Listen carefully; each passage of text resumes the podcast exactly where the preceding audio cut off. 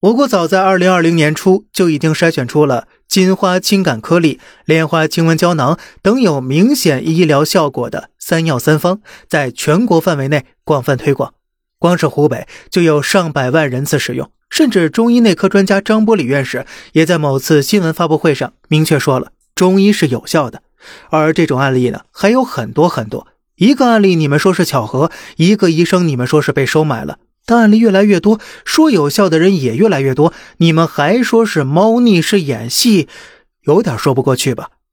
所以呀，既然中医有效，西医也有效，明明是可以合作共赢、共存合作的，一起为人类生命安全出力的事儿，为什么某些人却一定要让中西医对立、非此即彼呢？就如男女对立那样，甚至啊，有某些专业医生表示，给孩子喝中药汤就是在虐待儿童。有人说了呀，这是因为西医是现代医学，是科学的医学，而中医呢是传统医学，那都是糟粕，是不科学的伪科学。可是事实究竟是怎样的呢？我们拿最常见的中药举例，比如专门调节水土不服、治疗小儿腹泻的正露丸，就曾经按照现代医学标准，经过了严苛的双盲实验，而这种例子其实不在少数。西瓜霜、藿香正气都是大样本四期临床，但是这些例子从来不会出现在某些医疗大 V 的嘴里。哪怕有人提出来了，他们还会说国内的实验那是不标准的，国内的药厂有猫腻。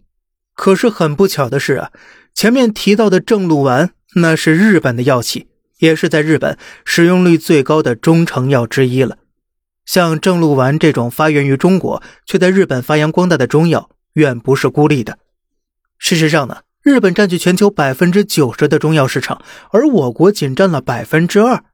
当我们还在争论如何抵制中医时，日本已经注册了百分之七十以上的中药专利，中国仅占百分之零点三还不到。那么这里面到底有几分舆论的功劳呢？咱是不知道的。但最后呢，我想说的是，西医呢，那当然是现代医学了，而中医也早已不是。普遍认为的传统的医学糟粕了。我们都知道，对传统文化要取其精华，去其糟粕。这为什么到了中医这儿，很多人就觉得中医全是糟粕呢？就干脆一棍子全打死呢？市场上两三千的辉瑞特效药当然是好东西了，但是对于一个普通家庭来讲，是选择两三千的辉瑞，还是十四块八毛钱的中成药？难道不该把选择权？交给患者和他的家人吗？咱就说呀，良心这东西都吞下去，真的好吗？好了，这里是小胖侃大山，每天早上七点与你分享一些这世上发生的事儿，观点来自网络，咱们下期再见，拜拜。